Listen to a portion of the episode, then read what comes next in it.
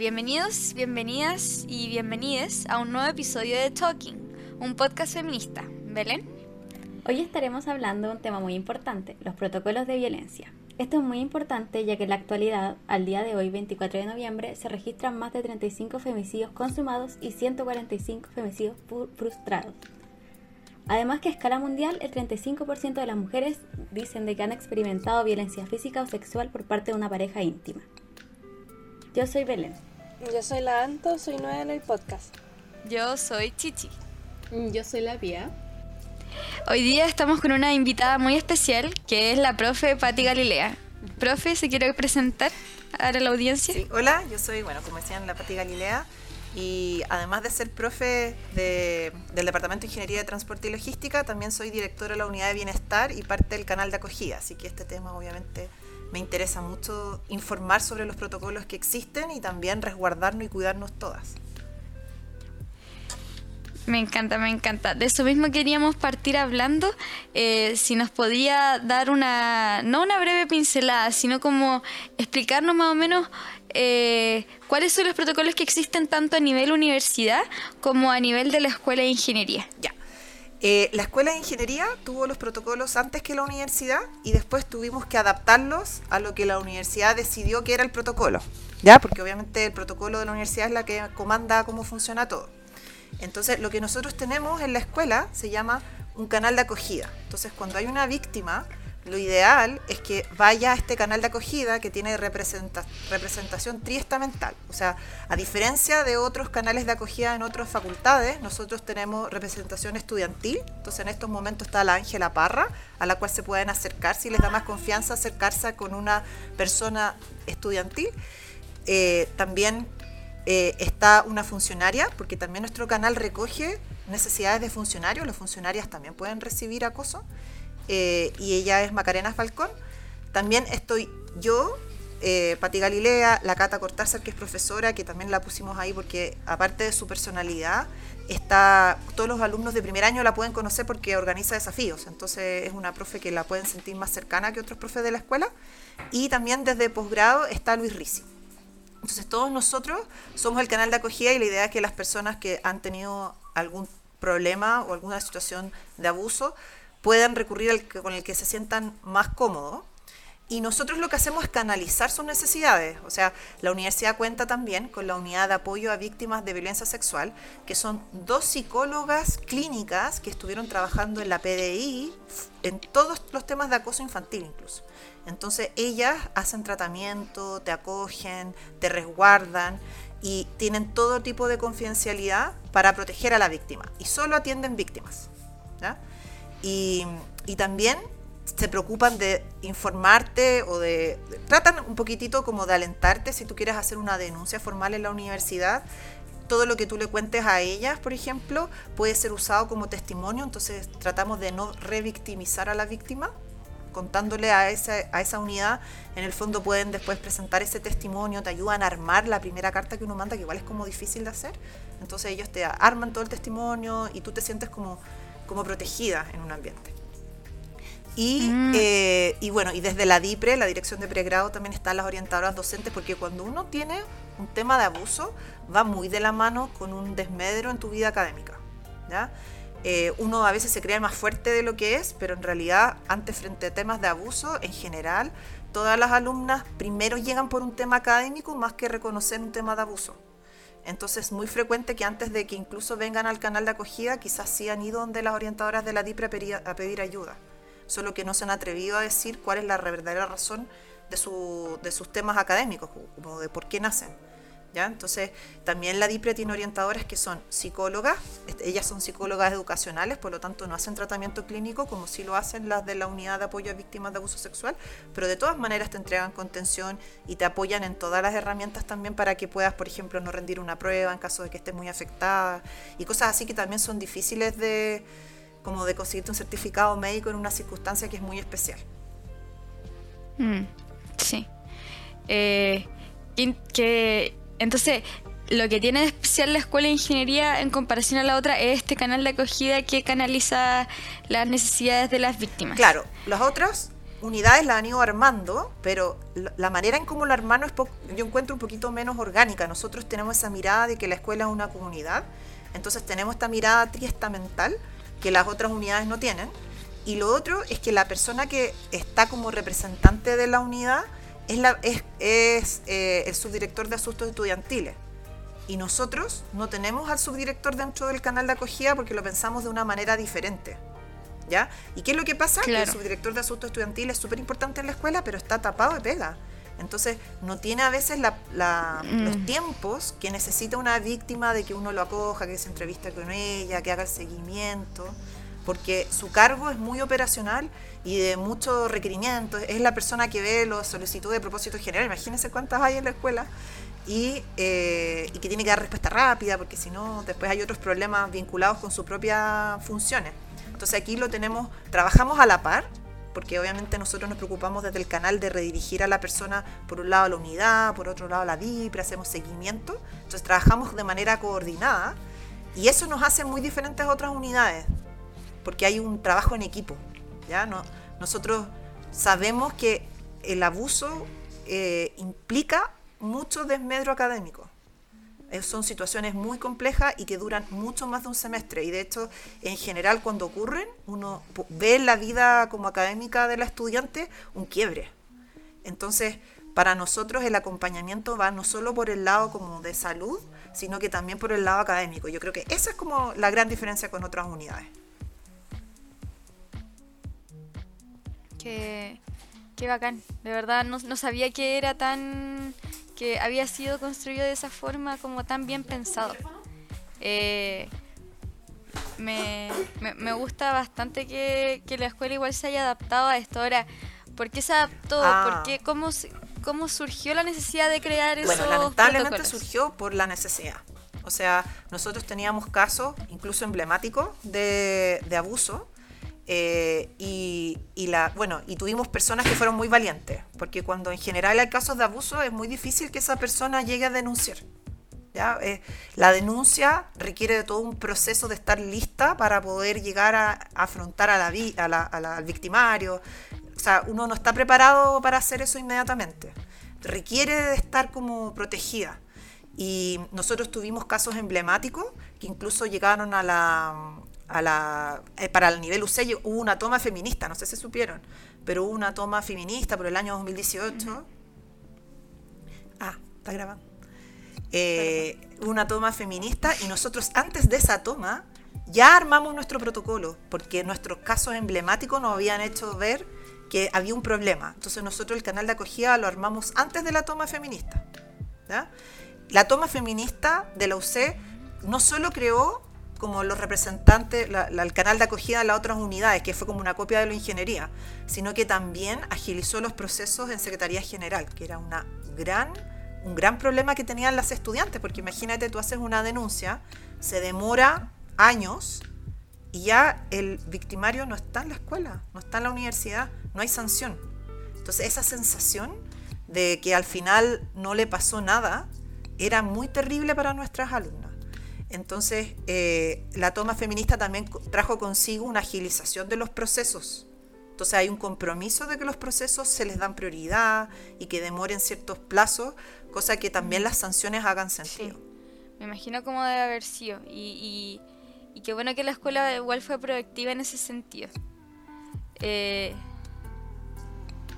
yo creo que también hay que agradecer a esas víctimas, porque cuando uno es víctima a veces no tiene esa fortaleza necesariamente de poder también aportar y solucionar esto para otros.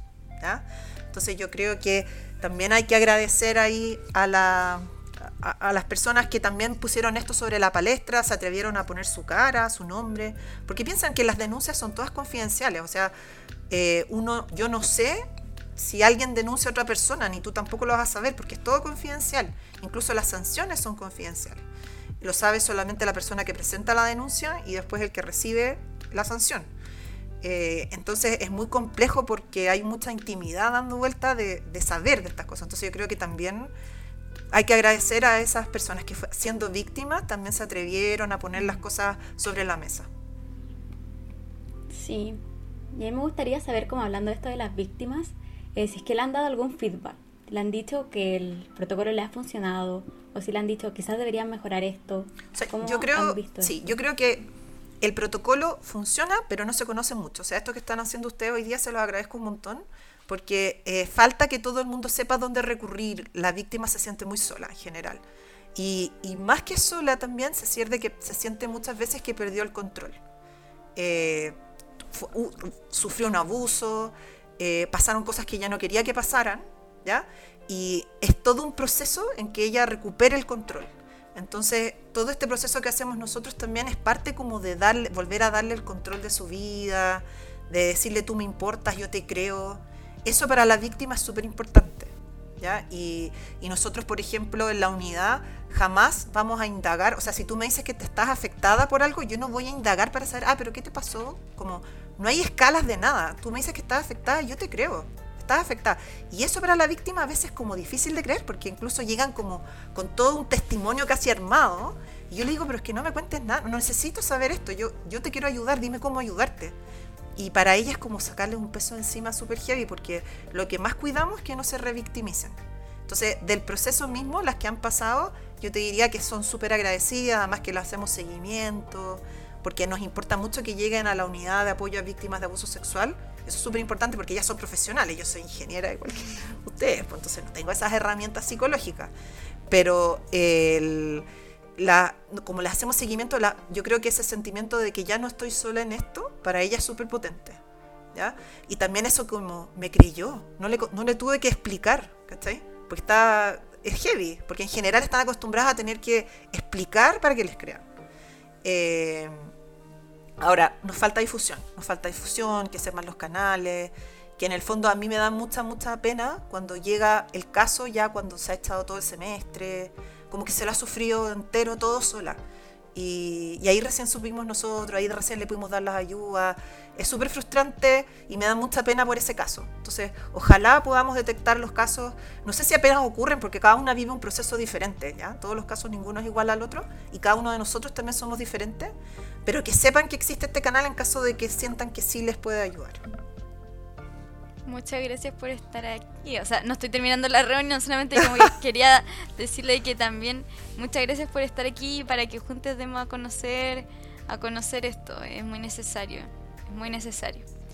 Eh, ahora quería hacer esta, esta acotación de que está muy bien que existan los protocolos y que exista este canal de acogida, pero ¿no cree que también deberíamos hacer más énfasis en la prevención de estos delitos, de estos abusos? ¿Cómo lo podríamos hacer? O sea, sí, yo creo que lo que nos falta es prevención, porque eh, hay como un cambio cultural súper grande, o sea, cosas que piensen mis pares, sobre todo hombres, con los que piensan los pares de ustedes, yo creo que ya ha habido como un salto en, un buen, en una buena dirección, pero aún así creo que culturalmente hay ciertas cosas que se dan como que están bien y que en realidad no están bien. Entonces hay muchas cosas de, cuidado o de, de, no sé, de no aceptar ni el más mínimo, porque uno acepta, normaliza una conducta y es súper peligroso porque al normalizarlo una, también le da la señal al resto de que eso está bien. Entonces es súper, como en todos los espacios uno tiene que estar muy pendiente de que no se transgreda y no se le falte el respeto a ninguna persona en ningún sentido, que ser súper cuidadosos con el respeto. Y yo creo que falta mucho para avanzar a eso, como que nos sentamos seguros en un Zoom o nos sentamos seguros en un espacio de la escuela porque yo sé que no me va a pasar nada. Eso yo creo que no estamos todavía listos. ¿ya? Si hay un carrete, por ejemplo, eh, organizado, no sé, no, por cualquier proyecto en realidad, uno igual tiene un poco de susto y eso es lo que uno tiene que erradicar. Uno tiene que sentirse segura donde vaya. Entonces, hay mucho todavía por trabajar en armar espacios seguros, en cosas que están bien, que están mal. Hay mucho chiste todavía dando vuelta, por ejemplo. Entonces, hay que eh, empezar a atacar ciertas conductas y también protegernos y cuidarnos, entre todos. Y yo creo que falta mucho por, ese lado. Respecto a lo último, me gustaría hacer una pregunta que vaya más como em, llamarlo el primer mensajero. Por ejemplo, eh, cuando la víctima se acerca, por ejemplo, lo estoy poniendo como un caso así como personal en general, como un supuesto caso. Si una persona se acerca a mí eh, y es víctima de, de acoso o violencia y acude a mí como un como un canal de confianza, pero no se acude, por ejemplo, a estos canales de, acogida y los protocolos que se acude a la U. ¿Cómo yo, em, como primera mensajera de, de, este, de esta de este caso, como, eh, de esta situación, cómo yo puedo actuar eh, ante eso. Por ejemplo, si, ¿qué recomienda usted? Como obviamente tener cuidado con el tema de la revictimización. Entonces, ¿qué, qué pasos o qué en general usted recomienda? O sea, yo creo que es súper importante, es súper importante, claro, no caer en la revictimización y eso significa no tener que preguntarle tú más cosas de lo que esa persona te quiera contar es cierto que a veces la persona necesita un desahogo y quizás vas a ser tú esa primera persona que la que le cuenta y donde va a ocurrir el desahogo y eso no significa que esté mal, ¿ya? Si a lo que yo voy con la revictimización es que yo, por ejemplo, para mí, que yo no soy su amiga de la persona que viene hacia mí, eh, no necesita contarme los detalles para yo ayudarla, ¿no? esa no es una condición. ¿Ya? Pero quizás tú como amiga si la puedes contener mucho mejor que yo, porque la conoces mejor, y por supuesto que ella te puede contar el relato porque es un desahogo. Ahora, si ella es una persona de la universidad, yo te diría al tiro, tiene que ir a la unidad de abuso de apoyo a víctimas de abuso sexual. eso es el número uno, porque son profesionales, porque son, porque muchas veces uno también normaliza conducta y quizás siempre está el riesgo del que te escuchan le baje el perfil. Y eso es terrible para una víctima. Entonces, siempre cuando uno escucha un relato, jamás hacer un juicio de valor. O sea, jamás hacer un juicio de valor y menos contarle cosas que uno hace siempre, como, ah, claro, a mí también me pasó algo parecido, eso olvídalo. El relato es de ella y es muy personal. Entonces, no caer en el, sí, a mí me pasó y, mira, solucionalo así, porque cada relato es diferente, cada uno lo vive diferente. Entonces, por eso es mejor que el primer relato ocurra con una profesional. Pero también, obviamente, la persona necesita contención. Y si eres tú la persona, acógela, dale la contención, pero no trates de indagar más si es que ella no te quiere contar. y, ojalá vaya a la unidad para que reciba como un apoyo psicológico al tiro. Yo tengo dos preguntas. La una es como, la primera es como poniéndome en el caso hipotético de aquellas víctimas que en realidad sienten esa, esa necesidad de contar su relato como el resto del mundo y alarmar en cierta manera del tipo de persona de la que se está tratando, el victimario. Eh, ¿Qué pasa en el caso de estas personas que hacen funas como método político, em, pero que justamente por la UC, por el Código de Honor, eh, no se les permite o pueden tener cierta... O se pueden tener sanciones. consecuencias. Si lo que pasa con la funa, lo que pasa con la funa es que en el fondo transgrede el, el reglamento, porque tú estás poniendo algo sobre la palestra sobre una persona sin en el fondo prueba o aunque pongan foto y cosas, en el fondo es, es una situación que menoscaba, que es como ocupando las palabras del reglamento, menoscaba a una tercera persona que es parte de la universidad. Ahora, como lo veo yo en realidad, de los casos que yo he conocido con FUNA, sea, cuando viene un estudiante e hizo una FUNA, yo jamás la voy a mandar a Secretaría General. O sea, no me corresponde a mí hacerlo. Eso podría ocurrir si es que la persona funada en el fondo hace una autodenuncia en Secretaría General de que está siendo menoscabada su integridad, ya por esta funa. Pero nadie en ingeniería va a ir a la Secretaría General a, en el fondo, a hacer una denuncia por una funa. Eso no lo hacemos. Solamente si la persona, si hay el otro, el, funado es un estudiante, que también cuando los funan es terrible. Entonces, claro, a él eh, se le puede aconsejar que haga una autodenuncia en Secretaría General. Tampoco lo han hecho, porque en general, cuando hay una funa y tiene algo de verdad, van a investigar que no haya sido menoscabado con justa o no razón. Eh, pero a mí lo que me pasa con la funa es que a veces escapan del control. Y muchas veces bajan las funas porque se vuelven virales y porque uno expone mucho de su intimidad en esa funa. Y ahí yo digo, si la persona no está preparada para hacer una denuncia en Secretaría General o una denuncia en la PDI y lo que necesita es contención, hacer la funa te puede traer unas consecuencias aún mayores como en tus términos personales. Yo creo que son muy pocas las personas que están preparadas para vivir una funa y aún así yo creo que nadie logra dimensionar hasta dónde llega una funa.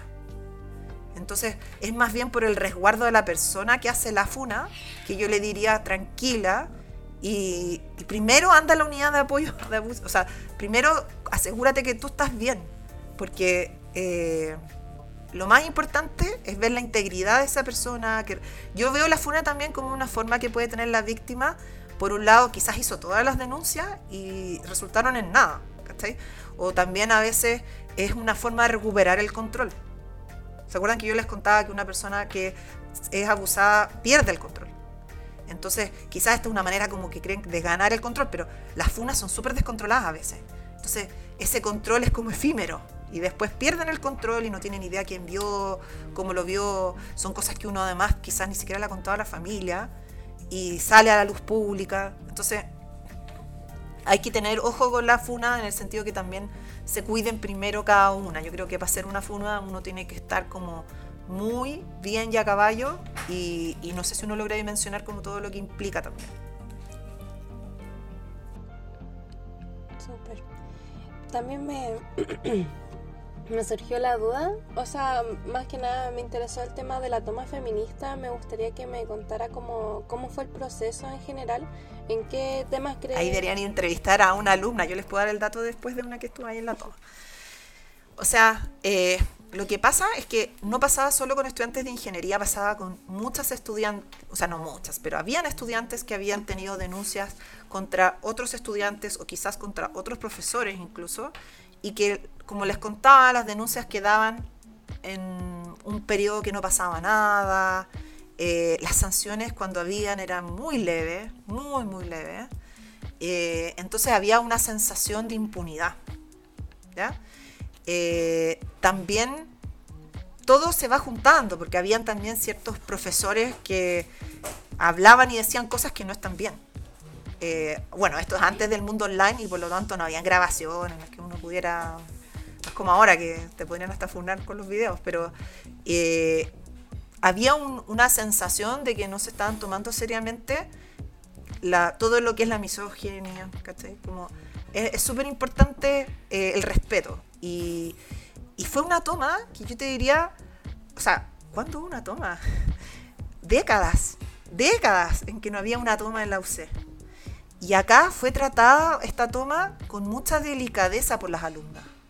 Las alumnas tomaron Casa Central, estaban en la oficina del rector y todo quedó impecable.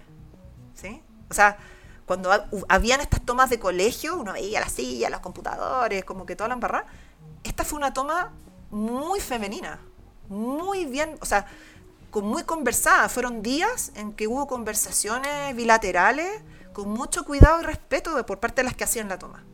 Entonces fue, fue muy, yo diría, o sea, como bien hecha, con respeto y con una con una identidad legítima. Ahora, era súper difícil porque eh, no era un movimiento que estuviera haciendo una funa, no es como yo te podría decir ya el un movimiento gremial, no sé, la solidaridad. No. Era de.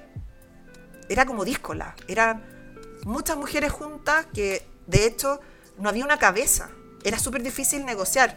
Me contaban después las personas de la Casa Central porque de un día a otro te cambiaban la cabeza porque era inorgánica. No fue, o sea, fue, fue hecha organizadamente, pero no es que hubiese como una batería de un cuerpo de personas detrás, eran muchas personas con distintos motivos que estaban ahí. Y, y después de la toma hubo mesas de negociación, no sé si sabían eso, donde estuvimos, ahí ah, de hecho se acordó la toma, las personas que estaban en la toma acordaron tener mesas en distintos temas. Por ejemplo, había una mesa que tenía que ver con el protocolo, otra mesa que tenía que ver con prevención, en esa estaba trabajando yo, otra mesa que tenía que ver con comunicación, con distintas como aristas, otra mesa de mamás y papás en la UC, porque también en general, más que papás, las mamás en la UC, que son estudiantes, pasan por, cosas súper heavy también. Entonces, había una serie de mesas en distintas temáticas y necesitaban representantes del rector y representantes de los movimientos de las estudiantes. Y debo decir que el cuerpo de profes, muchas les dijeron que no a las estudiantes por temor a que después uno tuviera algún tipo de represalia. ¿Ya? Entonces, las alumnas nos pidieron a algunas profes de ingeniería, que somos súper pocas, eh, si podíamos participar y ayudarlas, y la verdad es que las que participamos dijimos, obvio que sí, porque esto, o sea, lo están haciendo con un nivel de cuidado que es imposible y con una y con cosas que son súper legítimas. Incluso había una mesa del aborto. Eh, y yo fui como representante de las estudiantes en la mesa de prevención. La Cata Cortázar, que es otra profe, fue como representante de los estudiantes en una mesa que tenía que ver con el protocolo. Entonces, eh, no sé, siento que ahí fue un momento en donde los profes teníamos que estar apoyando también a las estudiantes y, y después me decía una vicerrectora, oye, a ti no te dio susto estar con las estudiantes. Y la verdad dije, no lo pensé tanto así, porque dije, si, me está, si, el, rector está ofreciendo esta oportunidad de diálogo y que ningún profesor se presente por la estudiante, me parece como poco serio en la universidad en la que estamos. Y de hecho funcionó súper bien. Nos juntábamos, estuvimos como cinco meses trabajando en conjunto, se lanzaron las propuestas y ahí viene todo el cambio del protocolo que ocurrió. Bonito igual, como como que, que se apañaran las mujeres ahí eh, para, para, hacer los cambios. Eh, yo tengo una pregunta, pero es acerca de lo, ante de lo anterior de lo que estábamos hablando. Eh, y creo que podría como, como ser como, como importante. Eh, ¿Cuándo podemos eh, acudir al canal de acogida? ¿Cuándo podemos como denunciar? ¿Tiene que ocurrir en algún espacio en específico el, abuso? Eh, ¿En la casa no? ¿En el carrete sí? ¿En la U sí? ¿En la calle no? ¿Cómo, funciona eso? A ver, para el canal de acogida de la, de la, escuela y tanto también para la unidad de apoyo a víctimas de abuso sexual, solo nos basta con que tú seas parte de la comunidad, estudiante, funcionario, mm. académico.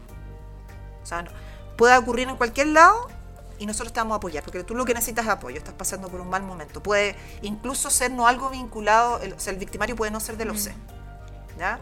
Y nosotros igual te vamos a apoyar, porque igual vas a tener, vas a tener todo un proceso en el cual vas a necesitar compañía, vas a necesitar sentirte acogida y por lo tanto nosotros como canal de acogida te vamos a acoger, te vamos a contener, te vamos a seguir, te vamos a hacer un seguimiento. Ahora, eso no es una denuncia, cuando vienes con nosotros, te estamos acogiendo, te estamos canalizando ayuda, te estamos ayudando de repente a hablar con profes para que tú no tengas que contarle al profe todo de nuevo, porque eso también es revictimizarse. Pero las denuncias son con Secretaría General. Y ahí las denuncias en Secretaría General sí tienen un marco. ¿ya? La ley acaba de cambiar y la UC tiene que adaptarse a esa ley. Yo entiendo que lo que pasa ahora en la U es que cualquier actividad que sea organizada, por ejemplo, por los centros de estudiantes, por los proyectos, no sé qué, si hacen, no sé, caipiriña. era piriña. Carrete. Sí, el piriña, esa cuestión. Eh, eso es organizado por el centro de estudiantes y por lo tanto cualquier cosa que pase ahí sí puede constituir denuncia. Aunque no, aunque no es organizado. Eso nunca ha sido dentro del UCEPO. Obviamente no mm. puede haber copete. ¿ya?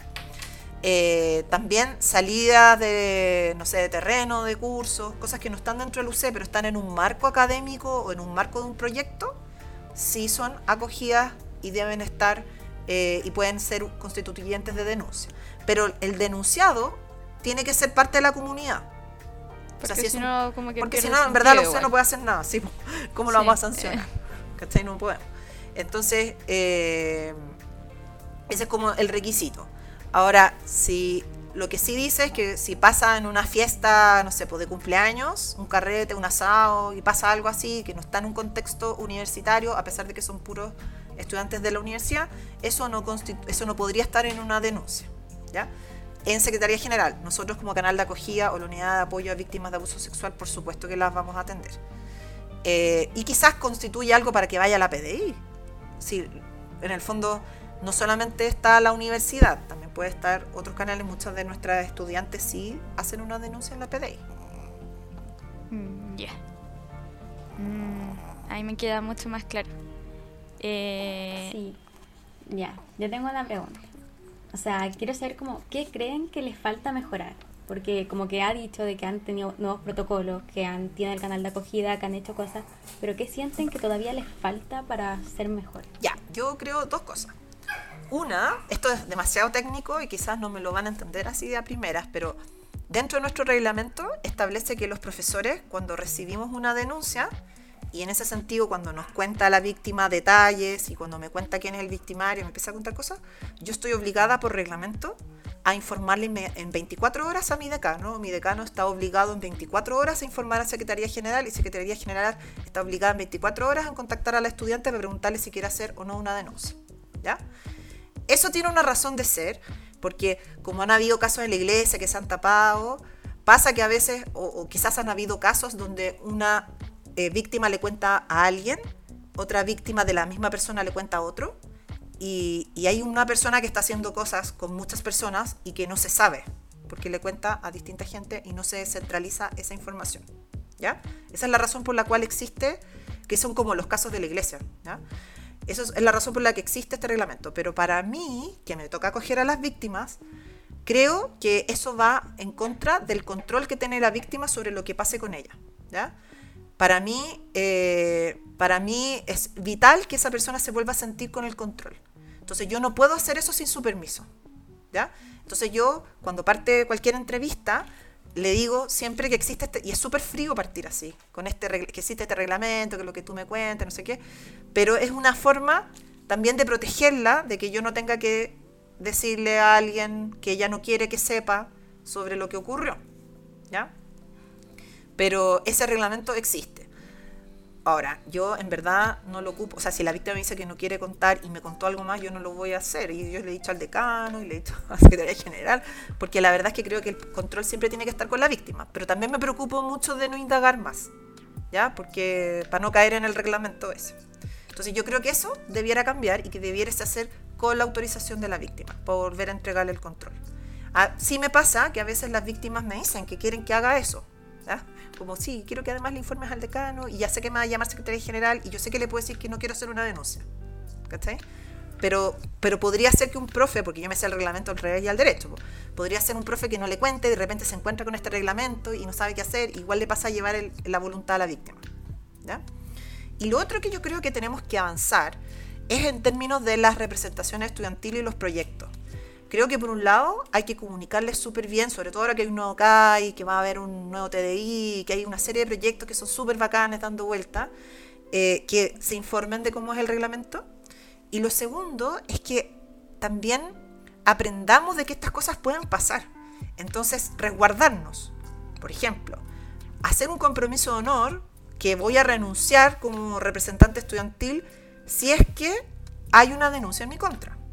Porque lo que pasa ahora por reglamento es solo si hay una denuncia y soy sancionada, ahí recién yo tengo que renunciar. Pero todos sabemos que es difícil que haya una denuncia y que, las, y que además, habiendo una denuncia, la sanción se va a demorar más de un semestre. Entonces ya voy a dejar de ser representante estudiante. Eh, entonces yo creo que ahí hay un tema que es bueno discutir, que uno nunca se pone en el caso de que suceda, pero puede suceder y que es bueno que eh, se haya, haya, un compromiso. Si yo me veo, por ejemplo, si me veo y me escudo en una funa, no sé quién, no, no, yo renuncio. Y un compromiso solemne de que renuncie. Mm, sí, sería bueno. Sería muy bueno. Eh, de hecho, le íbamos... No, dale, dale, dale. Em, eh, ya, dale, que que... no, dale. Es que el mío eh, de, que de hecho, acerca de eso, lo mismo le queríamos preguntar acerca de las iniciativas estudiantiles, de cómo podemos potenciar nuestros proyectos para que sean más seguros. Claro, las representaciones, claro, sería bueno que asumieran ese compromiso, pero ¿qué hay de las iniciativas estudiantiles, de los proyectos? ¿Cómo lo podríamos hacer para, para, para, para ser parte de, de todo esto? Yo creo que es importante informar o sea, como cumplir el rol de educar. Ustedes están en un proceso todavía de formación. O sea, yo creo que es innegable, sobre todo con este tema de pandemia, han tenido poca interacción social, vienen como con ciertas cosas normalizadas que no están bien. ¿ya? No digo todos, pero en general han perdido la sociabilización y en la sociabilización uno aprende muchos códigos y muchas cosas. Entonces, eh, creo que es importante como una inducción que los proyectos, por ejemplo, cuando partan con una primera reunión o invitación, decir, esto es un espacio seguro.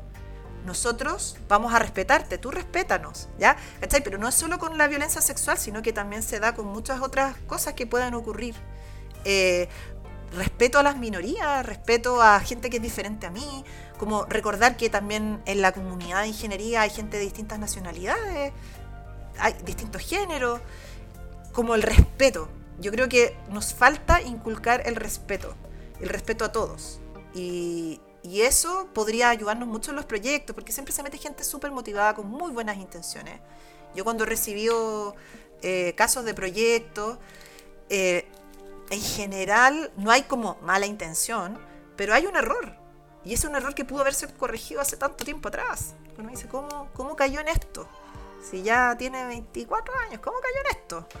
Eh, y claro, pues son cosas que uno que se fueron normalizando, normalizando, normalizando. Esto es un ambiente mucho más de hombre, entonces jajaja, ja, ja, bacán. Y no, pues esto debe haberse cortado en un principio. Entonces, yo creo que si hay como inducciones, y nosotros les podemos ayudar a todos los proyectos que quieran, eh, de armar una primera pincelada, tú al tiro decís, ah, ya, respeto. No me voy a burlar porque es guatón, no me voy a burlar porque es pelado, no me voy a burlar, pero no me voy a burlar porque no tiene otra nacionalidad, no me voy a burlar porque voy a respetar si es una persona homosexual, voy a respetar si es una persona trans, voy a respetar todo, tengo que respetarlo todo. Y eso no lo hemos aprendido todavía. Em, a mí justo la pregunta que iba a hacer es con lo último que mencionó, así que el link está perfecto. Yo le quería preguntar respecto, bueno, a partir de los protocolos que tiene la unidad académica, em, ¿cómo o finalmente como qué, qué incluiría o qué entendemos como el concepto de acoso, violencia o abuso? Ya que desde mi perspectiva personal, em, eh, existe como una posibilidad que constantemente justifiquemos o no normalicemos conductas que son violentas y, y, también a lo mejor se malentiende un poco esto de la acoso y violencia está siempre ligado a lo sexual. Generalmente se, eh, se habla de eso también. Entonces existe el miedo de que no sea importante o que se normalicen conductas que son violentas y afecten a la víctima. Entonces mi pregunta va de, ¿de qué manera podemos eh, colocarnos en una posición crítica respecto a la desconstrucción de estas conductas? Que son violentas, que son violentas en sí y que quizás tendemos a normalizarlas. Y finalmente, ¿cómo podemos acudir a esta posición valiente y crítica? Que en sí eh, viene desde un trabajo personal y de introspección, pero también em, viene de cómo actuamos en comunidad, lo mismo que mencionó respecto a que el tema de la sociabilización, de que se aprenden códigos y así. No sé si eh, Dije la pregunta. Sí, es como bien compleja tu pregunta, pero mira, yo más que entregarte una definición de cuando te tocan así, cuando no te tocan así, porque yo creo que es muy personal. Yo creo que hay que aprender a respetar el dolor de la otra persona. Nosotros estamos muy acostumbrados a decir, ah, pero que eres fome. Eso da lo mismo. No, oye, ¿a ti te molestó esto? Es súper válido, ¿te molestó? Hay que frenarlo. Yo creo que nos falta como, ah, pucha, voy a caer como pesado, voy a caer como y uno empieza como a aguantar cosas con una sonrisita y eso no es la idea, porque eh, hay que aprender a respetar al resto. Yo creo que el respeto es como lo vital. Entonces, aprender que hay cosas que son súper feas y que uno no tendría que estar soportando que existan. Eh, y que hay burlas a distintas cosas que después en 10 años más vamos a decir, pero ¿cómo yo pude estar inmiscuida en esto? O sea, ni siquiera lo dije quizás, pero estuve en un lugar donde se rieron de esto y te prometo que en 10 años más te va a dar vergüenza. Entonces yo creo que hay que ser súper críticos con el tema del respeto y también empáticos con el dolor o con, quizás no es dolor, pero con la, si yo me siento mal con algo, respetármelo y no bajarle el perfil. Eh, yo creo que eh, estamos muy acostumbrados a bajarle el perfil a las cosas y yo creo que ahora es el momento de no bajarle el perfil. Mm. Sí. Muy cierto, me gustó mucho, me gustó mucho la conversación. ¿Tienen otra pregunta que quieran hacer? Eh, yo tengo una. Como dijo que lo que les faltaba actualmente era difusión. Y quiero saber si es que tienen alguna actividad planeada para eso, si es que tienen pensado algo que hacer sí. para llegar a más gente. Sí, nosotros, bueno, por suerte también la unidad de apoyo a víctimas de abuso sexual siempre ha estado muy de la mano en armar eh, charlas. Entonces, nosotros queremos armar charlas con ellos. Ahora que estamos a fin de semestre es poco lo que... O sea, están, están agotados, no quieren saber más de cosas, pero marzo, que llega una nueva camada de novatitos y novatitas, novatites, hay que, hay que empezar a armarle los códigos porque nos pasó mucho este, este año con la entrada en marzo de ciertos eh, grupos de novatos que cometían unas faltas que no eran menores. No, no, estaban muy bien educados del mundo digital. Saben hacer millones de cosas, pero las usan para cosas que no debieran ocuparlas. Entonces, sobre todo en un contexto universitario, nos dimos cuenta que es importante formarlos. Entonces, para marzo sí queremos hacer cosas y si ustedes nos quieren ayudar o si alguna, no sé, quiere armar cosas, nosotros con, con, el, con, el, mundo del feminismo siempre le hemos apoyado en todo lo que nos piden y siempre hay muy buenas intenciones de hacer cosas, pero también nos pasa que ustedes como estudiantes se ven colapsados. se pasa el semestre así como que ya pasó. ¿cachai? Entonces, nosotros sí queremos programar entrando en marzo alguna charla con unidad de apoyo a víctimas sexual para primero difundir los protocolos, saber que sepan cuáles son los canales de ayuda que existen. Porque también, por ejemplo, no hablamos de las cosas que hay en la UC, pero la UC tiene la CEGEX, no sé si la conocen, que, que también es súper bueno de apoyo. Eh, la, si uno se va como por el lado de la PDI, la, hay una, no me acuerdo cómo se llama, pero derecho tiene una, donde te, te, dan como un abogado gratis.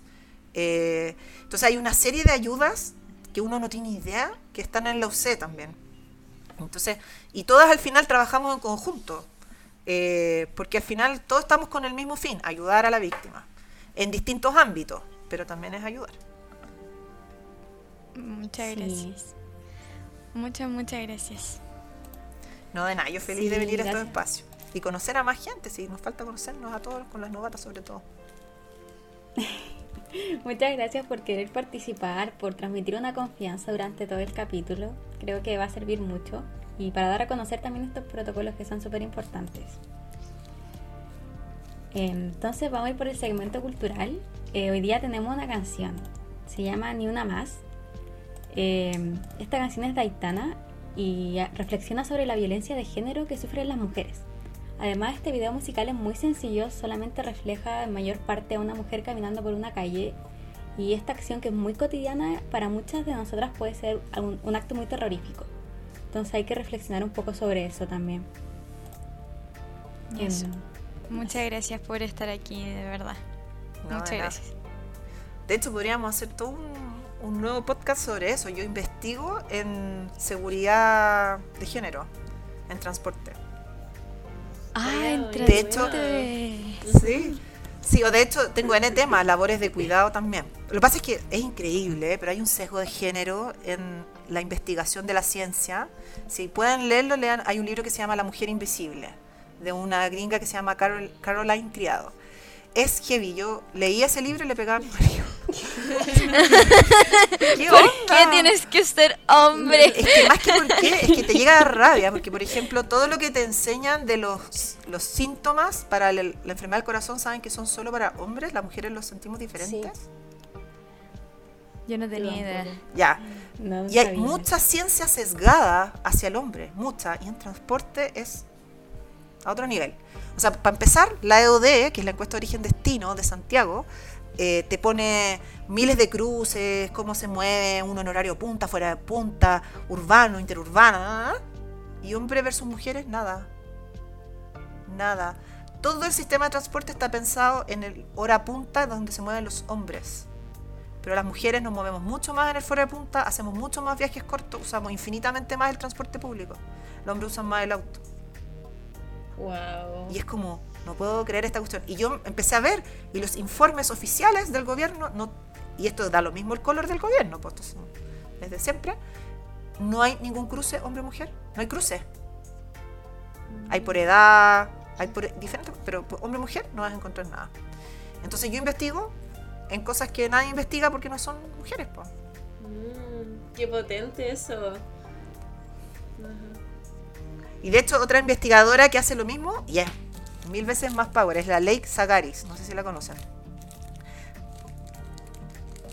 Sí, la Lake también investiga en cosas de mujeres, bueno, de bici un montón, que obviamente rayada por las bici. Pero aparte de las bici, eh, tiene todo el tema de seguridad, porque bueno, va de la mano también con la bici, pero ella hace mucho trabajo con las comunidades. Tiene como una, ella no es ingeniera, es como socióloga, no sé, hace como cosas diferentes a las que hago yo, hace más en el fondo hace más cualitativo su investigación, yo lo hago más cuantitativo. Pero yo tengo por ejemplo una alumna de magíster que acaba de terminar una encuesta sobre seguridad para mujeres en el metro. Y es heavy po, la diferencia que hay entre lo que sienten los hombres, lo que sentimos las mujeres. ¿No bien? Podríamos hacer un capítulo de eso, lo vamos a dejar pendiente, lo vamos a dejar ahí en un pin. Sí. Eh, si quieres ir cerrando. Eh, ya. Para cerrar, les quiero recordar que está nuestro Instagram, el cual es talking.cl, el cual está abierto para conversar, debatir e informar, y también para cualquier otro comentario que nos quieran dar. Eh, también recordar que siempre van a ser bienvenidos con cualquier aporte que tengan. Eh, también dar las gracias por acompañarnos. Esperamos que les haya gustado y nos vemos en el próximo capítulo de Talking. 加油！加油！加油！